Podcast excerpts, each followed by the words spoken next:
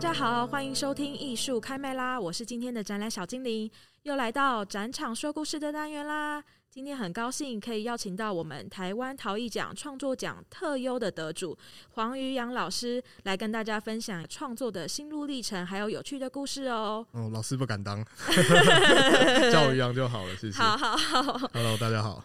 嗯、呃，我想要请问一下宇阳，就是你大学就读师大美术系，然后后来现在在台艺大就读工艺系研究所。是。那想要请问一下，之前在师大美术系的时候是就读陶艺相关科系吗？呃，应该说师大美术系没有陶艺相关的，而且过去的也是在工教系，像是台湾蛮多前辈也是从师大工教系出来，然后后来一直在做陶瓷的。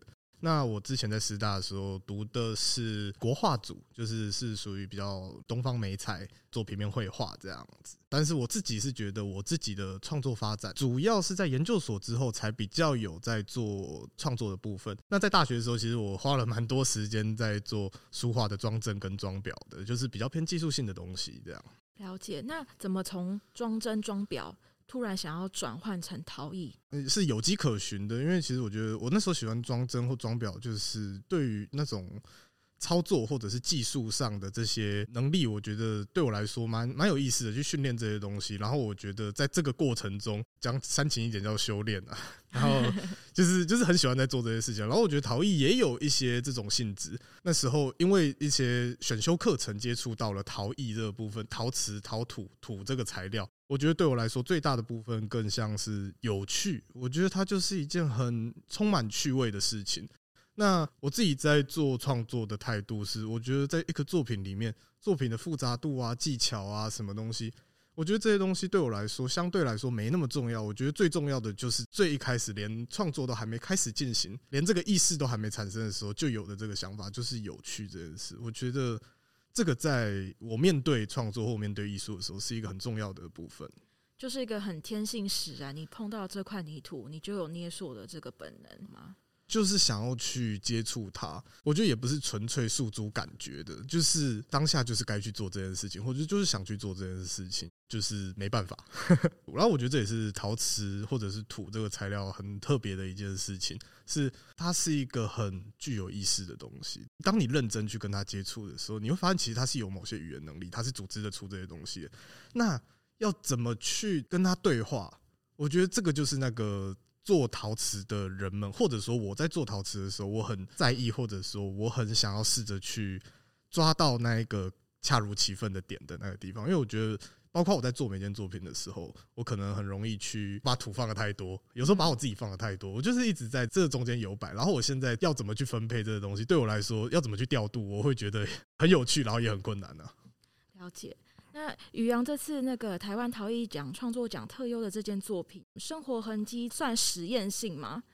那刚开始接触陶艺的时候的作品的方向，就是朝这个方向走了吗？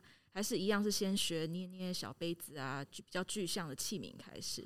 这个脉络是怎么出来的？刚开始学陶的话，无可避免一定是从杯碗瓢盆这些东西开始吧。我觉得这是一种很文化性的。然后很没办法避免，而且课程规划有点难不去这样规划，除非你一开始就立意很明确去参加什么课程。但因为毕竟我是从学校基础课程开始接触到这件事，第一个捏的可能七八成的人，第一个捏就是手捏茶碗嘛，对不对？对，就是 就是这个方式，就是这个方式去接触的。然后你要说我的作品的话，我觉得因为像我的作品，我是写生活痕迹嘛，所以其实这个是我觉得我在陶瓷里面掌握到一个重要的部分，就是所谓的生活这件事情。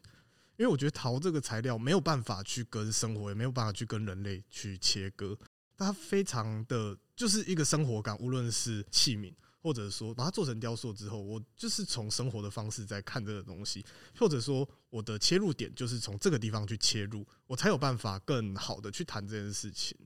总是如此啊。那于洋的生活是怎么样子的？我生活的，不要跟我说每天去上学、下课、吃饭这样子哦。没有，跟我们分享一些有趣的。我觉得我上学时间应该还还蛮少的。真的哦。那其他创作的是什么？除了上学创作，还可以干什么？你的生活贴近你的。我最近的话，我很喜欢漫游。漫游就是乱走、流浪那样子吗？不是，没有没有流浪那么夸张。但是我可能就是找一天去哪里走一走、晃一晃，可能只是家附近。或者因为我住在板桥，然后可能就是走一走，然后就走着走着，然后可能会走到土城，或者是我可能就是没有计划的，稍微就是就去搭个火车，然后去个北海岸，类似这一种方式去看。因为我觉得这这也是可以回到刚刚生活部分。我觉得在街上总是可以观察到一些东西，但是我觉得重点并不在。观察到的对象本身，而是这个行走的过程，我觉得蛮有启发性的。其实在这之前，我我更常去，比如说想作品啊或想事情的时候，比较常会去图书馆了。然后我觉得也是翻翻一些书，然后其实也没有真的在看书，他就是我就是在翻一些书籍，然后去截取一些文字，去断章取义一些东西，然后去有点随意的去拼凑一些东西，我觉得这蛮有趣的。然后接下来就是刚刚讲的漫游这件事情，我就觉得也很有意思。譬如说，我就。呃，有一次我又走到了一个有点像是公园的地方，那边就有一个广场，然后那个广场我就觉得，哎，是不是可以在这里做点什么东西？就是我我只是在乱想，我也没有真的想做，就是一个人的时间在那边乱想而已。然后我就想到我曾经看过一件作品，是两个人吧，然后在一个有点像类似剧场的空间里面。然后两个男生把衣服脱掉，然后他们在互相搏击的那个过程。然后我想说，哎，这个画面搬来这里感觉蛮帅的，蛮有趣的，就蛮有趣的，蛮帅的。但是我后来又想想，嗯，可是这样子的话，好像会干扰到，呃，就是然后妨碍风化吗？不是不是，就是重。那这时候我还没想到妨碍风化，那时候我在想说，哎，大家会不会有点觉得有点异样？然后就了解，然后可能会报警啊，然后就被带走。然后我想说，那不要被带走的方式是什么？那就是半夜嘛。我想说不对，半夜也会被带走，类似这种可能会稍微有一些这些想象。然后这这，我觉得这个地方有一个有趣的地方是，它可以回到刚刚讲陶瓷讲的生活部分，因为艺术常常会脱离生活，大家会无法去进入，或我们无法去阅读这些作品。但是陶瓷不会，它跟人之间的距离是，就是我一直在抓的那个距离，我觉得很暧昧，然后也蛮有趣的，然后总是可以让人想去接触它，这样。那这一件作品《生活痕迹》为什么会想要用床这个这么私密的物件来当做这次作品的主题？因为那张床实际上、事实上就是一件我睡了大概两年的床吧。它就是那一件床，然后我去把它解体之后，然后拆解，然后进浆，然后把它作为一种作品再展示出来。然后除了床垫本身，我还带了一张那块布料，它有一张悬挂的布料。那张悬挂的布料也是从那个上面解体下来的。它这个过程还是在认识陶瓷、认识这个材料，因为我们常常会听到很多做陶瓷的前辈啊、老师啊等等在讲，那可能六七十岁的老师们，然后他们在讲陶瓷的时候，他们就会说做陶做了四五十年了，在这个时候，有时候他就还是会冲康你一下。就是陶瓷跟他相处这件事情是完全没有止境的，就算跟他相处了一辈子，你他还是有一些性质可以被你发现。然后我觉得我的这个东西就很像在探索，所以我才会把这两个物件摆出来，就是经过陶瓷、经过窑火的一个成果，以及它原本的那个状态，他们就去映照出了一种关系吧，一种时间性的关系。然后那张床是我已经睡了两年的床嘛，刚刚有提到，那时候就看着上面的那些痕迹，就是一些压坏它，因为那床很烂，我身体在上面印下来的痕迹，一些坏掉的弹簧啊，一些凹洞什么，就觉得就试试看吧。因为我觉得作品的产生其实往往不是想太多的，包括我其他作品也是，我其实并没有想太多，而是它有一点可能性，就会就去试试看嘛。就把它做出来，保持这种创造力和好奇心，对我来说是在创作、在做作品中一个很重要的事情了。所以在那个床垫上看到的这些凹洞、这些凹陷，其实是实际上透过某种时间以及我的身体去累积、去堆叠出来的。然后我只是利用了陶瓷这个材料，想要去找到一点可能性或者一些材质性，而去生产出来的东西。就虽然我的说法是说试试看，但是其实我心中是觉得他好像就是得这样。那因为你刚刚有提到说你想要保留他生活过的痕迹，就是你睡了两年的床，那为什么就不要直接用床直接去展示，而是要把它解构之后进瓷浆？嗯，我觉得他也有这个能力，但是我就是想要试试看。我觉得我自己啦，我自己在做作品的时候，多数时间有点搞不太清楚自己在干嘛。但是做了之后，它就会产生某些东西，然后这些东西，我觉得就是我在做作品中，我觉得有趣的地方，就是这就是作品的一种目的性吧。就是作品为什么为什么要产生作品，为什么要去做作品？因为倘若论述就能把作品圆满的话，那何必制作作品？对，对我来说，我的立场是这样。然后，所以就是给他尝试这样子。那这次的展示方式怎么会想要就是连弹簧瓷浆这一个在地面上的摆放作品，还有额外加一张床单？那是床单吗？呃，它是整个床垫解体下来的其中一层。因为其实那时候在拆的时候，其实拆的时候蛮累的，就是因为我要把它拆到剩最后的那个部分，然后再把那个部分拿回进浆，让瓷浆粘附在那个布料上。然后原本就是因为里面有一些棉垫啊，或者是一些棉絮啊，然后一层一层的结构。然后拆到那一层的时候，我突然发现，哎、欸，这一层留得下来。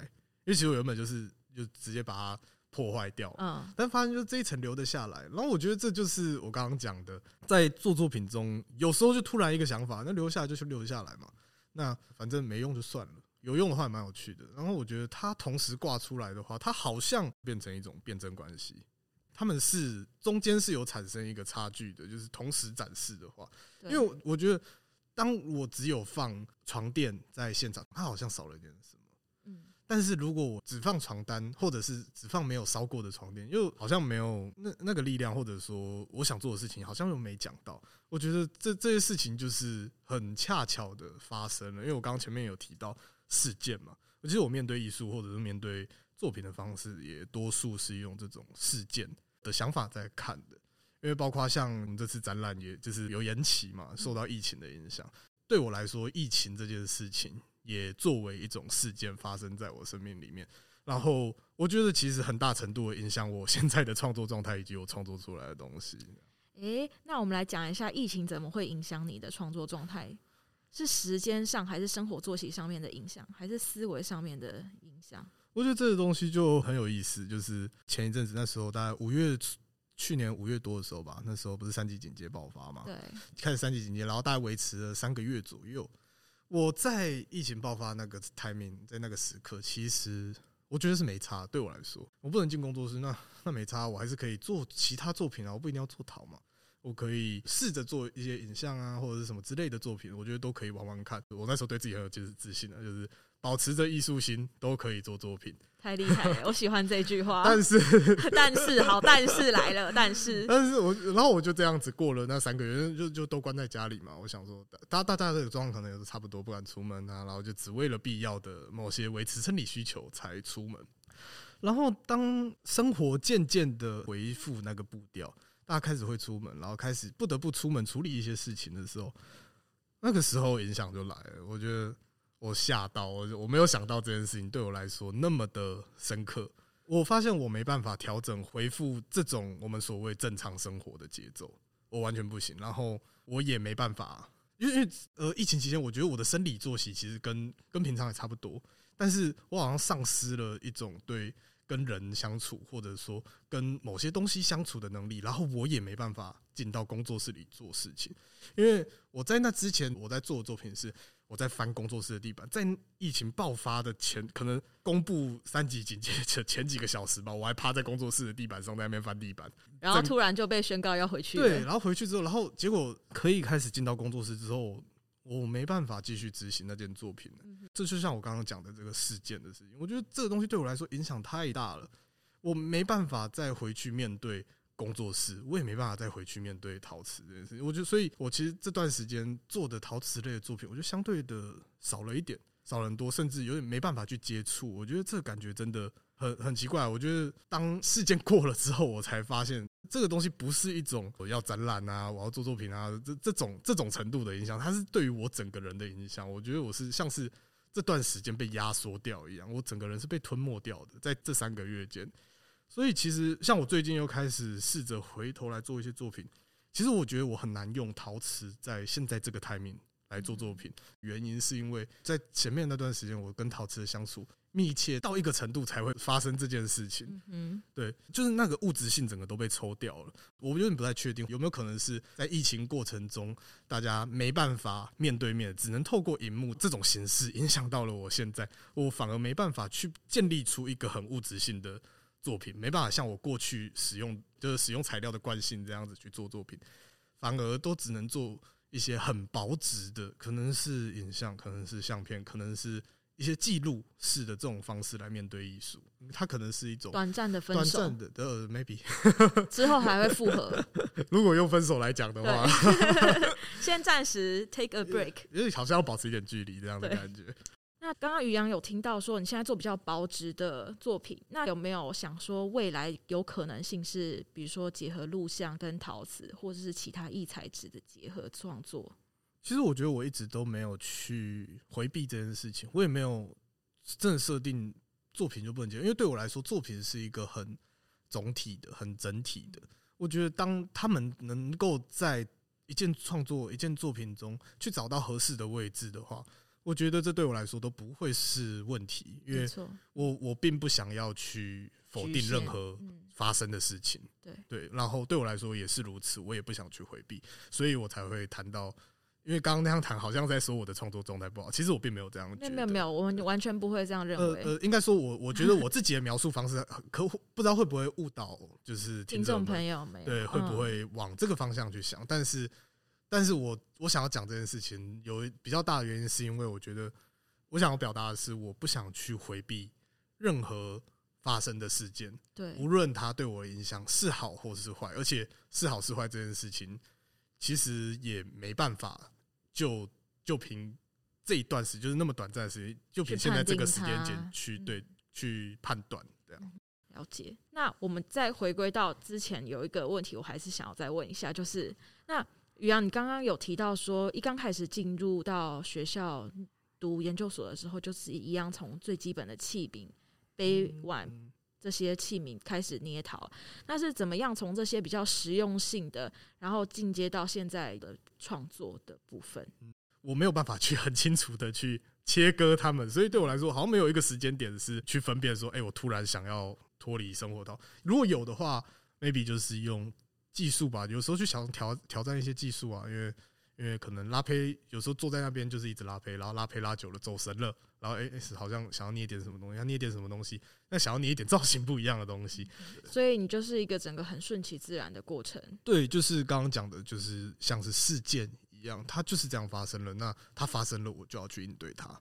嗯，那有没有一些生活上的经验有影响你创作的？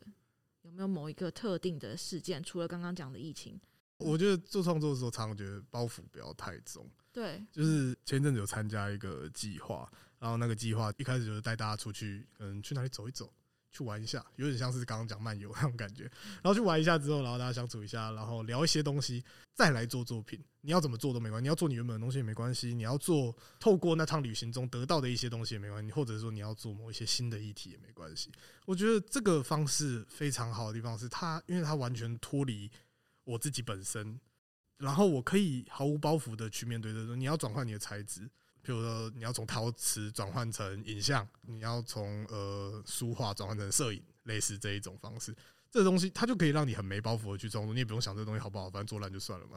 我刚刚讲的 烂东西还会少了吗？大家，如果听众有一些做陶的，我就你就想想看，你丢掉废胚有多少？是不是？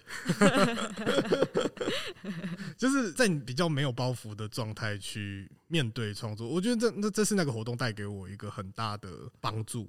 有时候我觉得它就是提供一种途径，一个一种路径，去让参与的人在其中，然后去想象一些东西，然后去经历这段东西。因为这个东西你经历过，你就会发现这种轻松的方式。真的存在，就是我我觉得那那次的活动对我来说很快乐，真的。那这样也是保持着快乐的心情来参加我们本届的台湾陶艺奖的吗？当然。你当初有没有想说对自己有点小期许之类的？这个就会谈到我觉得我对比赛这件事情的态度，因为我觉得就我的立场，我觉得像是如果你为了比赛而做作品，对我来说啦，我自己的状况是，我觉得我很难做出我满意的东西，因为对我来说，我觉得。做作品这种事情，它是跟我的生命紧密的相连在一起的时候，就是我更希望我是从内部去处理这件事情，而不是从外部来处理这件事情。因为我我如果我我自己都搞不定然后怎么去搞定外部的东西？而且我觉得创作这件事情已经够够辛苦了，就是因为我真的真的觉得艺术家或者是创作者在面对这些东西的时候，其实很常是充满痛苦的。起码我自己的创作模式啦，经常是痛苦的。然后做完之后，作品有话要说，但是我自己的话就是深吸一口气，最后的那口气叹出来的时候，就会觉得很畅快、很舒适的那种感觉。但是，但是这个过程其实并不轻松。所以说，我是希望从内部去处理作品这件东西，我不想被外部的任何东西去制约。所以对我而言，我不是用准备比赛的作品的这个心态来面对比赛，而是好好的把该做的事情做完，然后再把这个东西拿出来参与比赛。对我来说，只要能够促进只甚至只有一个人的讨论，对我来说，它会是一种非常大的帮助。因为常常自己在想作品，想一想就是一个死胡同嘛。但是有时候就是人家漫不经心的一句话，没有包袱的一句话，就一巴掌打醒你，就觉得好像蛮好的，蛮帅的。我也觉得你蛮帅的，谢谢。我的意思是说，你看你才这么年轻，二十五岁，对不对？嗯，就可以有如此清晰的思路去思考自己的创作脉络，还有自己对于创作的态度，这是真的非常令人敬佩。不为了比赛而去做作品，是为了自己跟自己生活的经验去做作品，非常非常不容易。我觉得我会有这个想法，主要是来自于我觉得常常是当我为了有明确的目的、外部的目的去做作品的时候。我就觉得我做出来的东西很烂，就是做废胚啊，就全全部都进土桶。我就想说，这种无效生产算了吧。真的，而且这种无效生产，我觉得他可能做出来的东西也很好的状态，但是我很不想要这样子去考虑我的作品了，因为当我这样考虑我的作品，我往往都做不出我真的觉得满意的东西。那既然用这么豁达的态度来参加台湾陶艺奖，那得知你的特优的时候，那刻当下的心情是什么？哇，非常开心啊！真的哈，还是很开心。好，豁达的人终于也有开心的时候。我觉得这对我自己来说，我觉得当然是开心啊。而且因为我觉得现在陶瓷的作品，蛮多时候还还有蛮多作品，我觉得还是会从一种呃造型式的方式下去看看作品，或者是制作作品。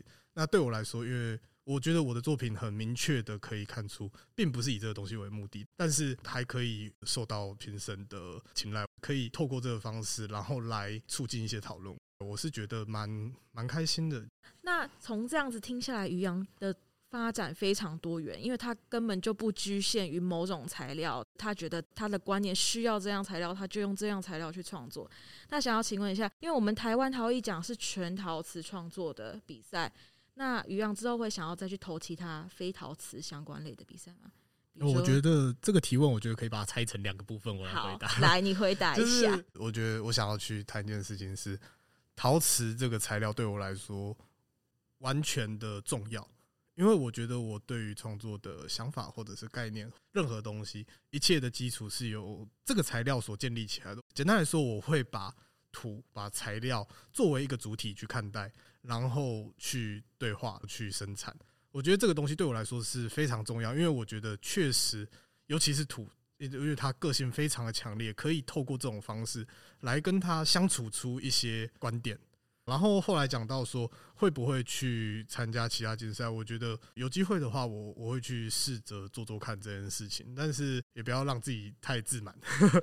参加这些竞赛的时候，也不见得会得奖嘛。台陶台陶奖是你进入到研究所开始这种比较大型正式的比赛，这是你第一次参加吗？呃，如果这样说的话，应该是就是我更以一个用创作的方式在面对制作作品。然后台陶奖确实是在这之后的第一个，我觉得比较大型的比赛吧。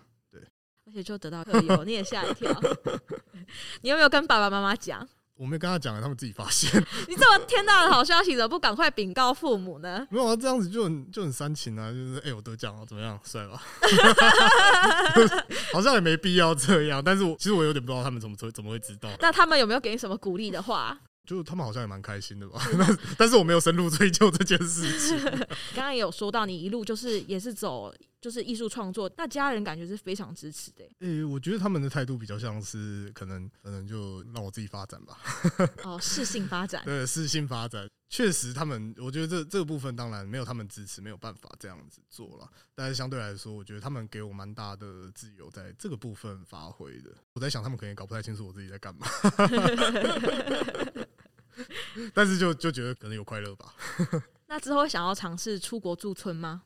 我觉得出国是一个很很棒的机会。能不能驻村？我觉得有机会的话，我觉得可以去驻村。然后我也蛮想出国看看的，因为我就是我觉得我最近的感觉是，我很想要去看看不同的形式，趁一些可能双年展的机会，然后看看一些不同的作品是怎么做的，然后人家是怎么处理这些事情的。我觉得算是可能近几年的一个目标吧。就是深入当地文化，然后去探讨生活，然后就会有些事件给你一些启发跟影响，又可以创作了。我觉得这是一个说法。那假装我们现在都没有疫情的话，你最想要去哪一个国家？呃、欸，欧陆吧。哦，有没有特别欣赏的艺术家，或者是想要去哪一个美术馆看看的？欣赏的艺术家的话，如果但 虽然我刚刚讲欧陆啦，但是 但是我觉得特别欣赏的艺术家，我想提一个陶艺家，就是伊藤公相。好，在日本的陶艺前辈，然后就是我喜欢他有一件作品，他去海边收集了一些海沙，然后把这些海沙带回去工作室，然后用树烧的温度烧完之后，大概八九百度。然后变成粉红色，然后他再把它铺回那个海岸线，它就随着那个海浪的这个冲刷，然后去形成一些纹路或者线条，或者是就是一个状态。就那边我非常的喜欢这件作品，我是之前跟那个刘振中老师借了一本画册，然后才有才有看到这件作品。因为这件作品其实一直没有被讨论，因为其他比较常看到的是它的动土系列啊，它的多软面体系列等等这些作品。但是我其实我最喜欢的是我刚刚讲海滩的那一件作品。我非常喜欢这件作品的点是，我觉得它很浪漫的，很刚好的去把人的位置跟你要说土或者说自然，然后放在一个刚好的地方。因为我觉得那件作品最吸引我的地方是每一个点我都觉得恰如其分，然后这件作品就这样子，可能三天后就被代谢掉了。我觉得这件作品非常的棒，我非常的喜欢这件作品。那时候看到画册的时候，我身边还有一些人，然后大家就傻眼，就是我我在那边讲了一串包什么东西，我现在有点忘记。京剧王吗？京剧跑出来。就是我那时候就突然一个感性喷发。那这件作品那么打动你，那有没有对于之后的创作有一些影响？他的作品其实蛮长，就是不以造型做考量。我觉得这这件事情在那个时候就有让我看到，嗯，陶瓷其实有一个这个面向可以去做。真是太棒了！我现在就是突然想到那件作品，又一个感动起来。真的好，太棒了！谢谢于洋来我们艺术开麦啦的节目。本届台湾陶艺奖将于今年的四月一日至八月二十八日在本馆的三楼特展室展出，欢迎大家来看优秀的作品哦。那我们下次见喽！大家拜拜，拜拜。